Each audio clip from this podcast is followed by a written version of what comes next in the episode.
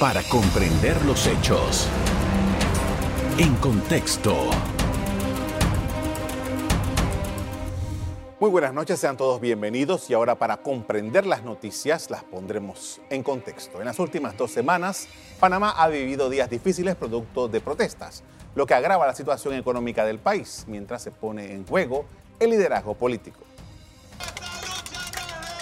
Los manifestantes solicitaron al gobierno nacional respuestas ante el aumento del combustible, canasta básica de alimentos y medicamentos. Sin embargo, no se ha logrado un consenso de las partes. Ahora se apuesta a la mesa única de diálogo para buscar una solución. ¿Qué debe hacer el gobierno? ¿Cómo ha quedado el liderazgo político ante la actual crisis que vive el país? Todos los detalles en la siguiente entrevista. Para ello nos acompaña Juan B. Macay, que es analista de estos temas. Muy buenas noches. Buenas noches, buenas noches, Carlos. ¿Cómo están? Bien, gracias por aceptar nuestra invitación. Tenemos un ambiente bastante complicado en este momento. ¿Cuál es su visión de lo que está sucediendo? Pero yo pasé de, de estar preocupado a estar aprensivo y ahora a tener un poco de miedo. Eh, lo que se ha visto en la tarde de, de hoy, en Patio Pinel, en Chorrillo, eh, no se veía hace muchísimos, pero muchísimos años en Panamá. Ya estamos entrando a un nivel de peligro. Eh, mucha gente está criticando las acciones y no están criticando las razones por las que se dan las acciones. Son consecuencias de una inacción o de una acción. Eh, yo pienso que el gobierno no se siente, no tenemos un gobierno. y la policía está dudosa de actuar, ya sea por instrucciones o por su propia reglamentación y a mi juicio confunden el control de multitudes con la represión de multitudes eh, y no, ahora ya no saben cómo controlarla.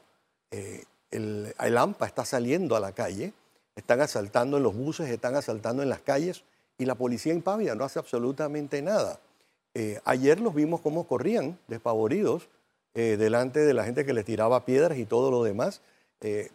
sacaron tres rehenes eh, una, uno o dos heridos eh, y la, no hubo, no hubo una, una eh, razón de ser más allá que de la de proteger el orden público. Pero no están protegiendo el orden público. Se ponen, pareciera que se pusieran al mismo nivel de quienes están fuera de, de la ley. ¿Qué pasa con el gobierno? Yo no sé, yo me da la impresión que el gobierno está reaccionando políticamente. Y lo hemos hablado en otras ocasiones, Carlos, el, el gobierno siente que podía exportar los problemas internos del PRD hacia afuera. Y pareciera que eso es lo que está haciendo y quieren mezclar los problemas de la inacción del partido en gobierno hacia afuera. Eh, yo escuché al presidente el viernes pasado en el lanzamiento de la primera de las mesas de diálogo eh, y al igual que el primero de julio, Disneylandia. Aquí no había pasado absolutamente nada en el país. Teníamos una recuperación económica, somos el segundo país mejor que mejor manejó la pandemia cuando aquí todo el mundo sabe eh, que la pandemia no se manejó, fue de los países que peor la manejamos. Y las escuelas fuimos, creo que el penúltimo país en manejo de, la cantidad de días sin clases de los alumnos. Ojo, nadie habla de la educación. Tenemos tres semanas a los muchachos fuera de clase, adicional de la cantidad de meses del año pasado. Tenemos una generación que le va a hacer falta, no una pata, le va a hacer la falta una pata y una mano. Eso es peligroso. El gobierno no podemos seguir no actuando, el, gobierno tiene que actuar. ¿Cómo puede actuar? Pues yo, mira, yo te diría que la, el gobierno tiene varias alternativas. Una alternativa sería provocar una crisis de gabinete. Presidente, llama a un consejo de gabinete y me dice, antes de salir quiero la renuncia de todos ustedes.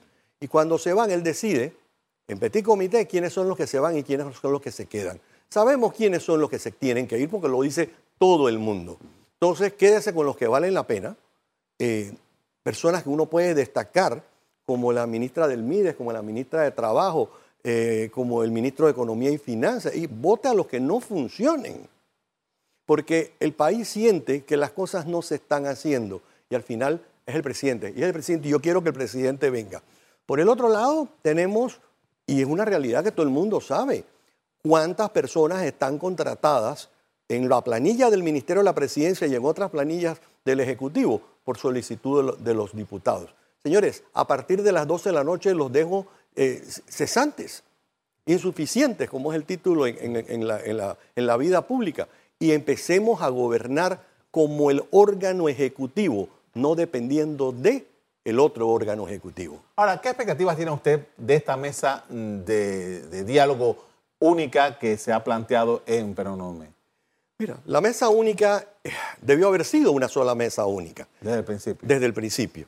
Eh, cuando en política se dice que cuando se dejan espacios políticos, alguien los va a llenar. Eh, a mi juicio, Suntrax se quedó por fuera de la invitación al baile y gritaba y protestaba que no los habían invitado.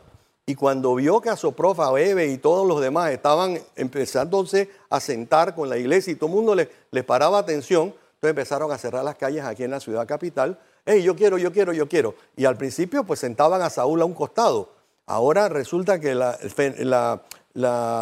Saúl Méndez es el centro y es el que habla.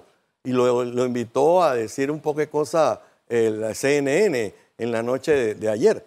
Entonces, el, espacio político lo está llenando una persona que no tiene y no ha contado con el respaldo ese, el grupo de ni siquiera no llegan al 10% en las elecciones generales de los últimos 10 años. Entonces, eh, la mesa única debería existir. Ah, vamos a hacerla en, Santiago de Veraguas, hagámosla en Santiago de Veraguas. Que baje la gente de Chiriquí, que baje la gente de, de Coclé, que vaya la gente de Panamá. Pero hay que existir la voluntad de saber negociar y de poder negociar. ¿Qué es lo que se va a poder negociar? Usted mencionaba hace un rato, hablando, hablando de esto de la mesa, que hay unos elementos subyacentes, porque eh, todo esto empezó con el tema del combustible, pero hay temas subyacentes que son lo que usted mencionaba, el tema de, cómo percibe el, pueblo panameño al gobierno en materia de transparencia, en materia de, rendición de cuentas, en materia de eh, manejo de lo, público. E, estos elementos que están allí, pero que eh, tal parece que eh, todo comienza a dar vueltas sobre el tema del combustible, pero hay más. Claro, lo que pasa es que al no haber dinero para hacer más de cuatro cosas, empezaron a darse espontáneamente las manifestaciones. Tenemos que acordarnos cómo nacen estas manifestaciones. Estas manifestaciones las, hizo eh, los, profesores, los maestros y los profesores. ¿Pero por qué? Porque vienen reclamando unos pagos atrasados de ellos de hace tres, cuatro meses. Ya habíamos escuchado a las enfermeras en, en el mismo punto. Pero vemos a los diputados, en un, que a mi juicio fue el gran detonante de lo que está pasando, los diputados celebrando con botellas de whisky de 500 dólares y la fiesta de la rectora en cientos de miles, o varios miles de dólares. Vamos a hacer una pausa en este momento, porque tenemos que ir a los comerciales. Al regreso, seguimos hablando acerca de la coyuntura eh, eh, política, sociopolítica en Panamá en estos momentos. Ya regresamos. En contexto. Estamos de regreso con Juan B. Macay, que es comunicador y es analista eh, político. Estamos hablando sobre las causales, lo que ha detonado todo esto y cómo se siente, cuál es el, sentir de este Panamá completo que se ha activado casi que en todas las provincias. Y, en diferentes áreas, porque eh, productores, eh, indígenas, maestros, enfermeras, médicos, transportistas, todos, todos, todos eh, y a mi juicio fue un desarrollo espontáneo de estas clases de protestas. Yo lo que siento es que los maestros dijeron, ¿cómo no hay plata para pagarnos a nosotros? Y recordemos también a los médicos internistas que no tenían plata tampoco para pagarles. Entonces, ¿cómo no va a haber plata para pagarme si se están tomando whisky de 500 dólares y hay una fiesta en Chiriquí para celebrar el cumpleaños de la nueva rectora a la que le dieron 9 millones de dólares en presupuesto para, ah, dicen que para para eh, aceitar a quienes van a votar por ella en una, futura reelección. Hombre, eh, si yo fuera esos maestros que tengo tres, cuatro meses que no me pagan lo que me tienen que pagar, yo también voy a salir a protestar. Pero hemos adoptado a lo mejor en Ciudad Capital una actitud y en, en otros lugares muy, muy cómoda, eh, que abran los, los, los cierres. Es la posición de mucha gente que se siente afectada porque no tienen lechuga y tomate para comprar, ¿verdad?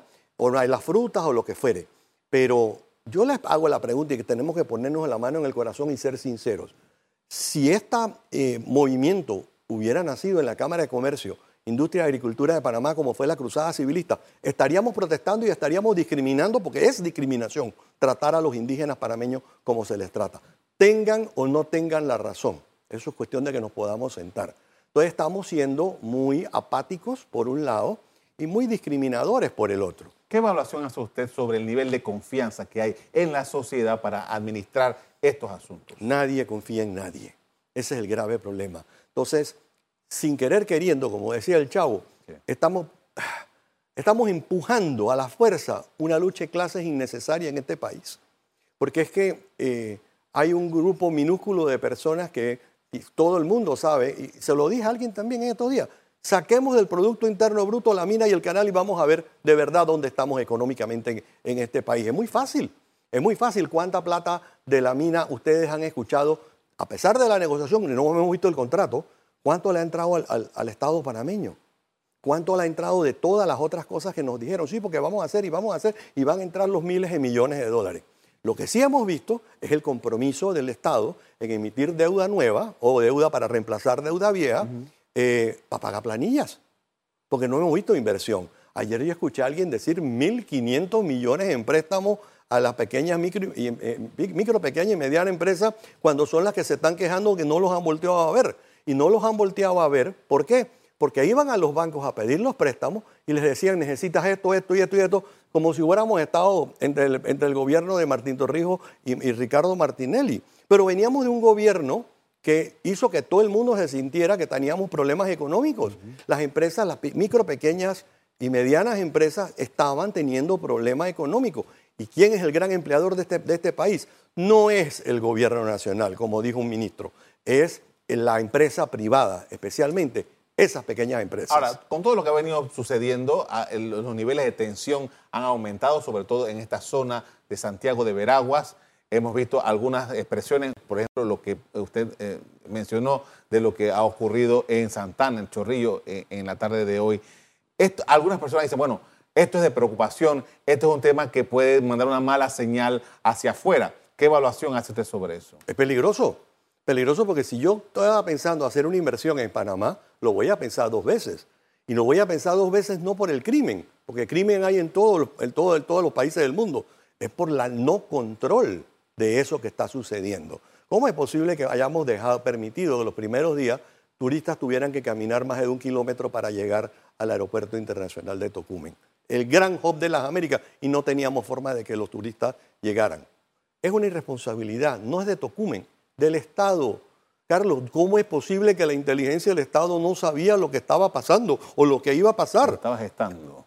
Si no lo sabían, hay que votarlos. Igual que lo dije cuando la época de Martinelli en Bocas del Toro, que no se nos olvida. Y cuando ustedes oyen al, consejero eh, Rafael Mezquita decir es que a nosotros no, eh, no tenemos muertos ni heridos, ni le hemos vaciado el ojo a nadie. Es un comentario político, 100% haciendo referencia a lo que pasó en Boca del Toro, donde se violaron todos los derechos humanos. Y yo te hago la pregunta, ¿y en Santiago ayer no se violaron los derechos humanos igualmente? No hay heridos, pero el peligro que, tenía una, estaban peleando en una gasolinera y echando llantas prendidas en una gasolinera. Entonces es una irresponsabilidad lo que pasó en Santiago de Veragua y lo que ha pasado en otros lugares es una grandísima irresponsabilidad. Ojo, que no se me malinterprete, yo no estoy a favor de la violencia ni de los cierres no negociados. Yo sí creo que los, cierres deben abrirse dos horas, dos veces al día, para que pasen comida, eh, combustible, insumos médicos y medicinas, que es la parte importante y sentémonos a negociar rápido. Pero es que llevamos una semana diciéndolo y tenemos una semana sin hacer nada. Eh, eso, el manejo de la crisis. ¿Qué está pasando con el manejo de la crisis? Yo no entiendo por qué tenemos que demorarnos tanto.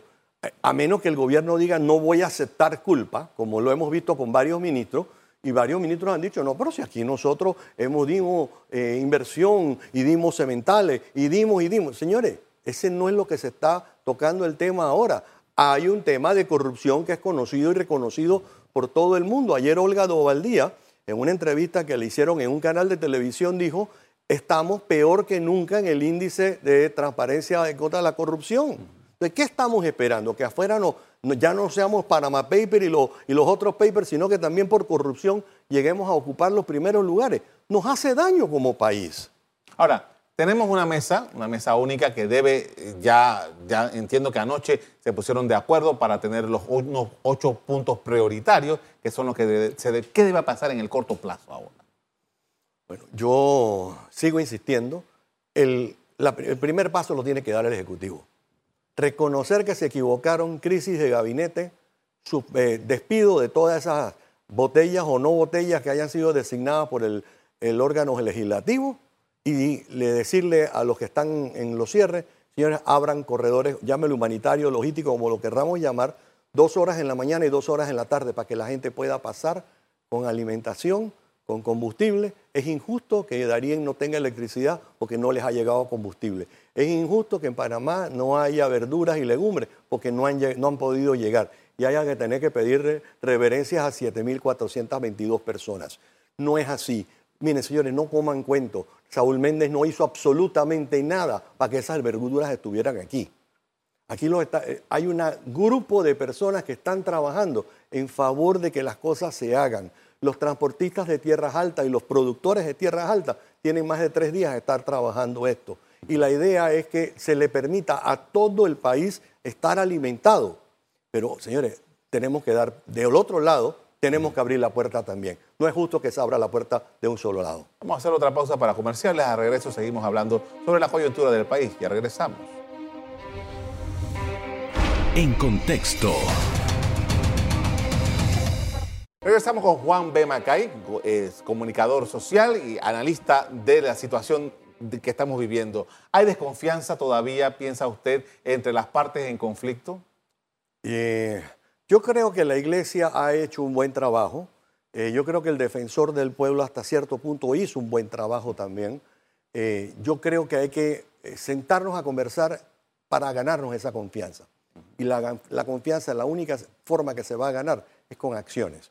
Si ambas partes empiezan a ceder un poco y en, vez de gritarse de acera a acera, empiezan a caminar, aunque se hace, no agarraditos de la mano, pero en la misma calle, vamos a tener unos avances. Ahora, una de las cosas que se cuestionó dentro, dentro de lo que ha sucedido es que el fin de semana había algún nivel de aprobación en, estas eh, reuniones que sostuvo el ministro de la presidencia con el grupo en, Santiago, pero que al final eh, este grupo allá en Santiago dijo, no, no, no reconocemos lo que nosotros mismos habíamos eh, dado como positivo.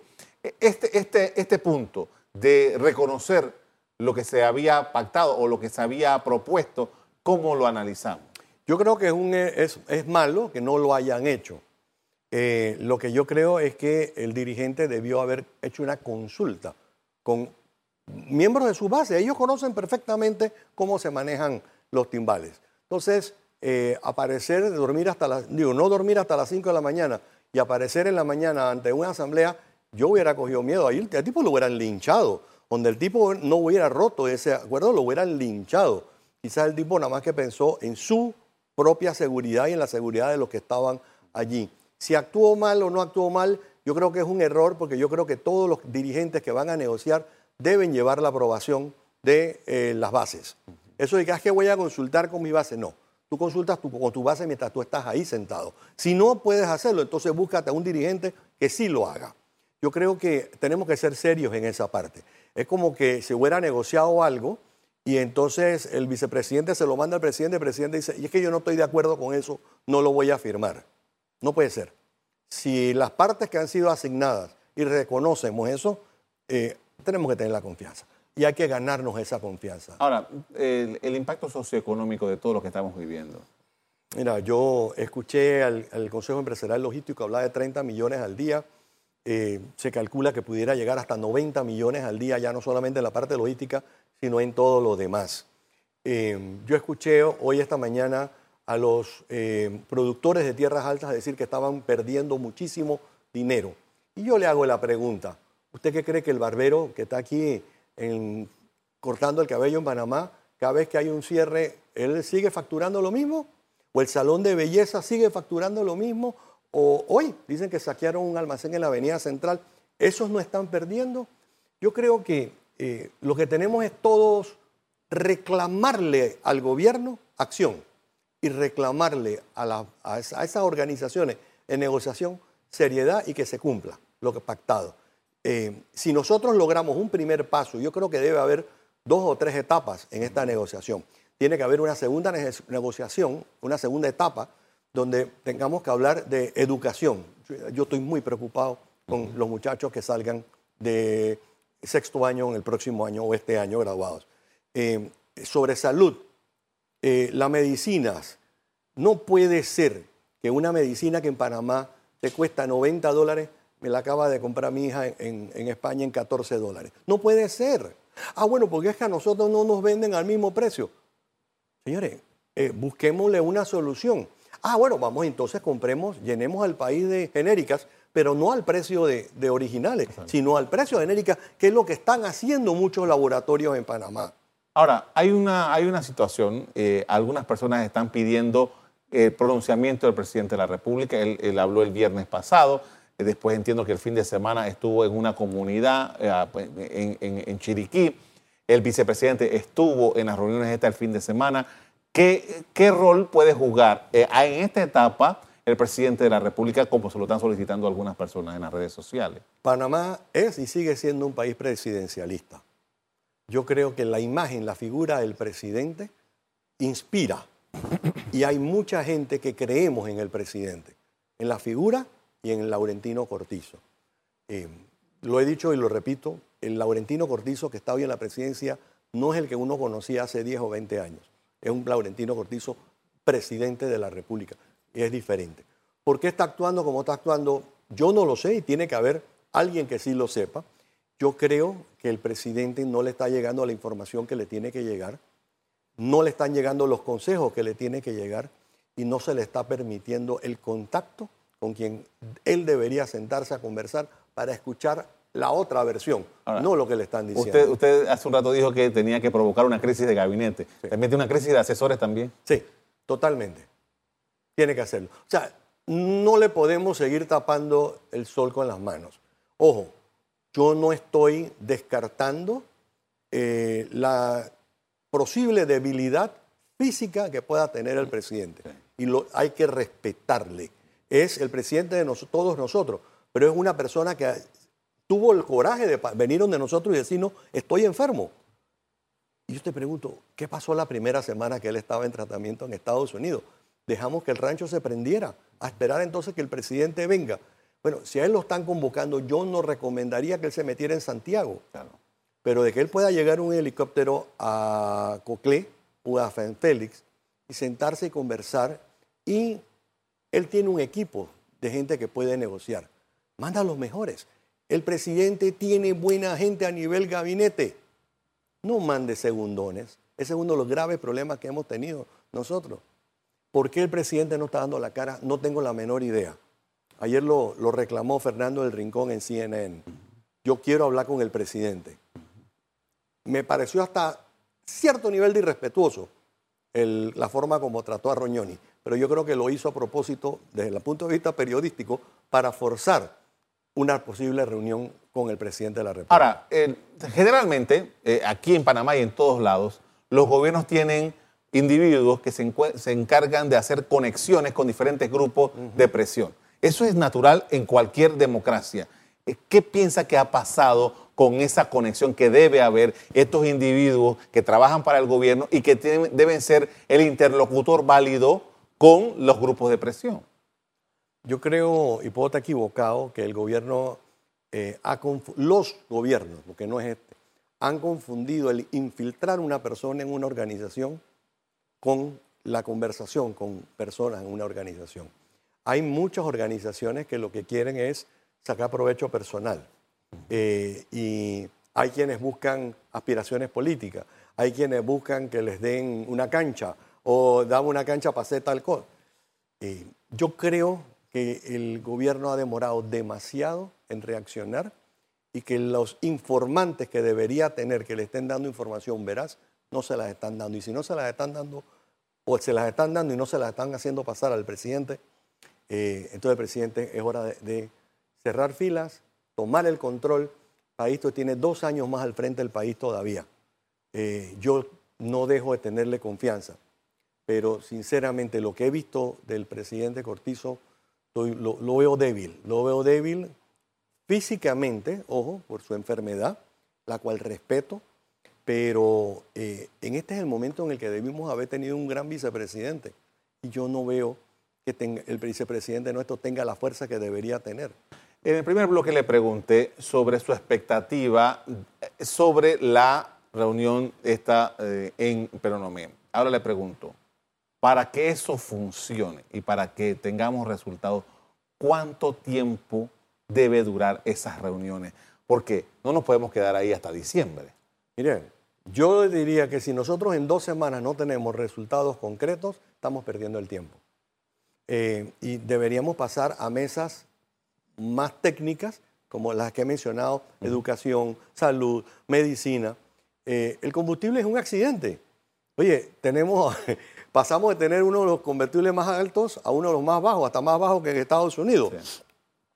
Yo creo, eh, inclusive en un artículo que publiqué, me voy más allá y yo digo, la última etapa, el presidente de la República debería convocar a una asamblea, un plebiscito, para ver si el pueblo quiere una constituyente o no. Le agradezco mucho por habernos acompañado esta noche, muy amable. Gracias a ustedes. A ustedes también quiero darle las gracias por haber prestado atención a lo que hemos hablado esta noche aquí. Como siempre, los invito a que mantengan la sintonía en EcoTV. Buenas noches. Para comprender los hechos. En contexto. Revive este programa entrando al canal 1 de BOD de Tigo.